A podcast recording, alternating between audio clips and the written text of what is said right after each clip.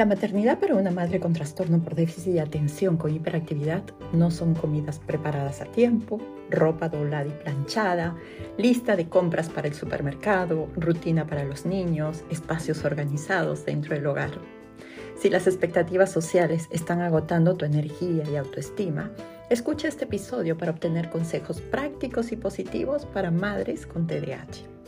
Hola, soy Malena Guamán una mamá real que como tú buscó ayuda en su momento y que ahora está aquí contigo compartiendo información y recomendaciones prácticas para convertirte en una mamá o papá efectivo a la hora de educar a un niño con trastorno por déficit de atención con hiperactividad.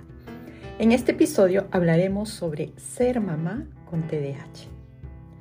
Las madres con TDAH enfrentamos al menos uno de estos tres desafíos tenemos una lista de consejos para organizarnos y manejar los desafíos que presenta la crianza de un hijo que también tiene la condición, pero que solo aplicamos una semana y luego lo dejamos.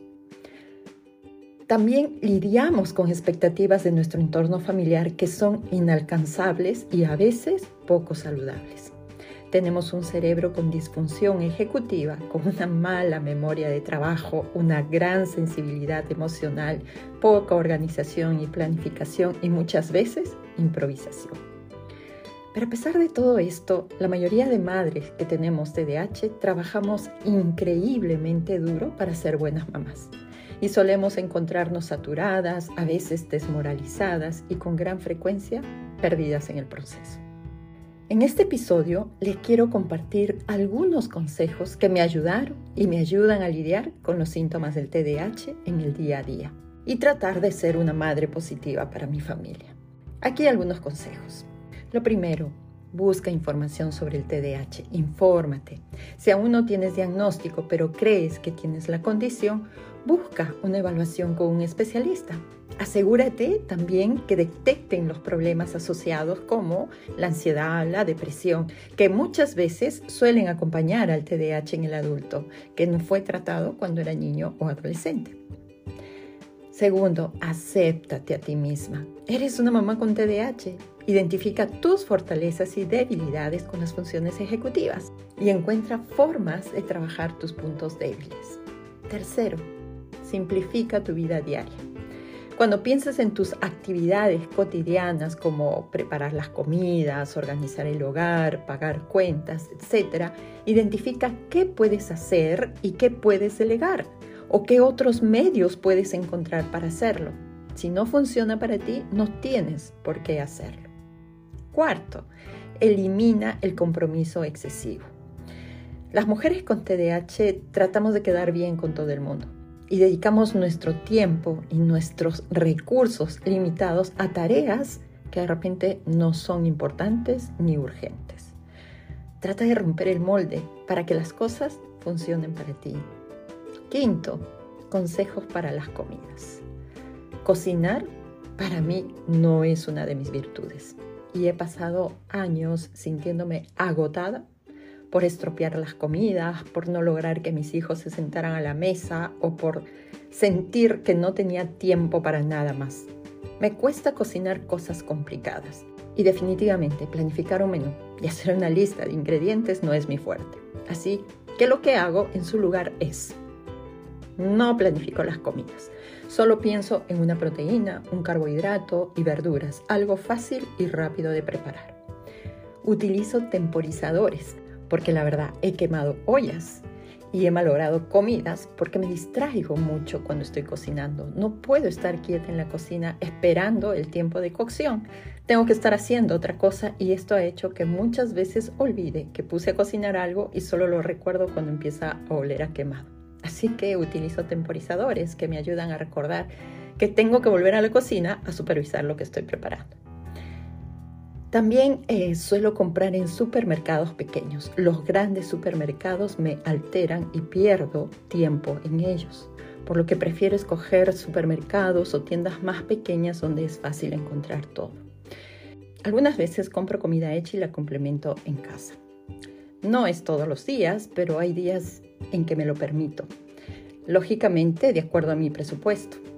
Cuando mi hijo era pequeño, eh, solía comer antes o después de él Si bien es cierto, recibimos muchos consejos sobre la forma correcta de comer en familia y eso está bien si puedes hacerlo. Pero cuando tienes niños que no logran mantenerse sentados en la mesa por mucho tiempo, a veces es mejor buscar la forma de que ese momento no sea un momento de estrés.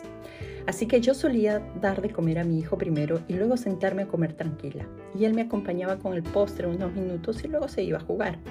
O cuando teníamos almuerzos o cenas familiares, yo solía llevar a mi hijo ya almorzado, cenado, para que el almuerzo familiar todo fluyera tranquilo. Esto lo hice mientras poco a poco trabajábamos su capacidad de regularse y ya pudiera mantenerse sentado por más tiempo y así compartir ese momento familiar. El objetivo principal fue hacer los momentos de la alimentación momentos tranquilos, sin estrés ni llamadas de atención. Aquí también te doy algunos consejos para la organización en el hogar. Eh, fue otro de mis problemas. Mantener organizada mi casa era una gran dificultad. ¿Qué cosa me ayuda? Primero, encontrar un hogar para todo. Uno de los métodos organizativos simples que me ayuda es tener áreas designadas para determinadas cosas. Por ejemplo, las llaves tienen un hogar cerca de la puerta donde todos las colgamos. Asimismo, los recibos para pagar cuentas, las herramientas, los útiles de escritorio, los utensilios de cocina, los de limpieza, los condimentos para las comidas y mi cartera. Uso una sola cartera para todas las ocasiones. Es a prueba de todo. Ahí está todo lo que tengo que tener cuando salgo de casa, de tal manera que no tengo que estar revisándola cada vez que lo hago, solo la tomo y ya. También tengo un mueble para el desorden. Designé una cómoda donde el desorden está bien. Es una cómoda con seis cajones donde suelo meter varias cosas que necesitaré en algún momento. Esta cómoda la organizo una vez al año. Solo abro el cajón y meto las cosas. Eh, estoy intentando organizarla cada seis meses. ¿Qué más me ayuda? Delegar responsabilidades. Cada miembro de mi familia tiene un área del hogar del cual se hace responsable para mantenerlo organizado. Mis hijos son responsables de sus habitaciones. Mi esposo me ayuda organizando la ropa, lavándola, doblándola. Yo me encargo de limpiar la cocina, la sala y mi habitación. Y una vez cada 15 días tenemos una persona que nos apoya con la limpieza y organización general. Así nosotros solo damos mantenimiento. Otro consejo que me han compartido, no lo he hecho yo aún, pero eh, hay familias que me han contado que suelen hacer un plan de limpieza divertido en familia. Es decir, hacen un desafío de limpieza de 10 minutos todos los días. ¿Quién lo hace más rápido? Gana una recompensa. Es una idea divertida que puede convertirse en una rutina y se los comparto porque es posible que les funcione a ustedes. ¿Qué otro desafío implica tener TDAH? Yo suelo olvidar información, citas y otros temas. Por tanto, uso mi teléfono para anotar mis citas y mis actividades programadas. El Google Calendar es mi mejor aliado. Allí también anoto las peticiones de mis hijos o compromisos que tengo con ellos porque muchas veces los olvido. Y ahora, aquí viene lo más importante en la maternidad con TDAH, el regular emociones. No todo es paz y tranquilidad. Cuando tienes TDAH sueles perder la paciencia con más frecuencia y también sueles explotar en situaciones estresantes. Es natural que hayan desacuerdos en la familia, con tu pareja, con tus hijos. Son situaciones que frustran y donde es normal querer responder con ira con frustración. Pero los años me han enseñado que es mejor abordar estas situaciones de manera calmada. Así que ahora la mayoría de veces sigo estos pasos. Cuando estoy frente a una situación que ya suelo reconocer, ya con años de práctica, y siento que esta situación me está desbordando, respiro profundo, tomo tiempo para calmarme, alejándome físicamente de esa situación. Tomo distancia esto también ha modelado el comportamiento para mis hijos, que cuando sienten que van a explotar, se dan su espacio primero. Practicar la paciencia y la escucha activa es otro proceso que me ha tomado tiempo y que me ha ayudado a dar respuestas más efectivas. Otro punto importante es que he aprendido a escoger mis batallas. Hay cosas que dejo pasar si la pelea no vale la pena. Esto también me llevó tiempo aprenderlo. Y finalmente, he aprendido a cuidar de mí. Esto es poderoso. darme un tiempo para estar sola, para salir con los amigos, para ver una película, para leer algo, salir a caminar, comerme un helado, ir a la peluquería, realmente son momentos que me revitalizan para continuar día a día. Hasta aquí lo que tenía preparado para compartirte en este episodio. Espero que la información brindada te sirva para ponerte en acción y convertirte en ese papá o mamá que tu hijo necesita para llegar al éxito. Gracias por acompañarme. Si te ha gustado el episodio de hoy, compártelo o comenta. Así podremos llegar a más familias como la tuya. Participa del taller Conecta con el TDAH.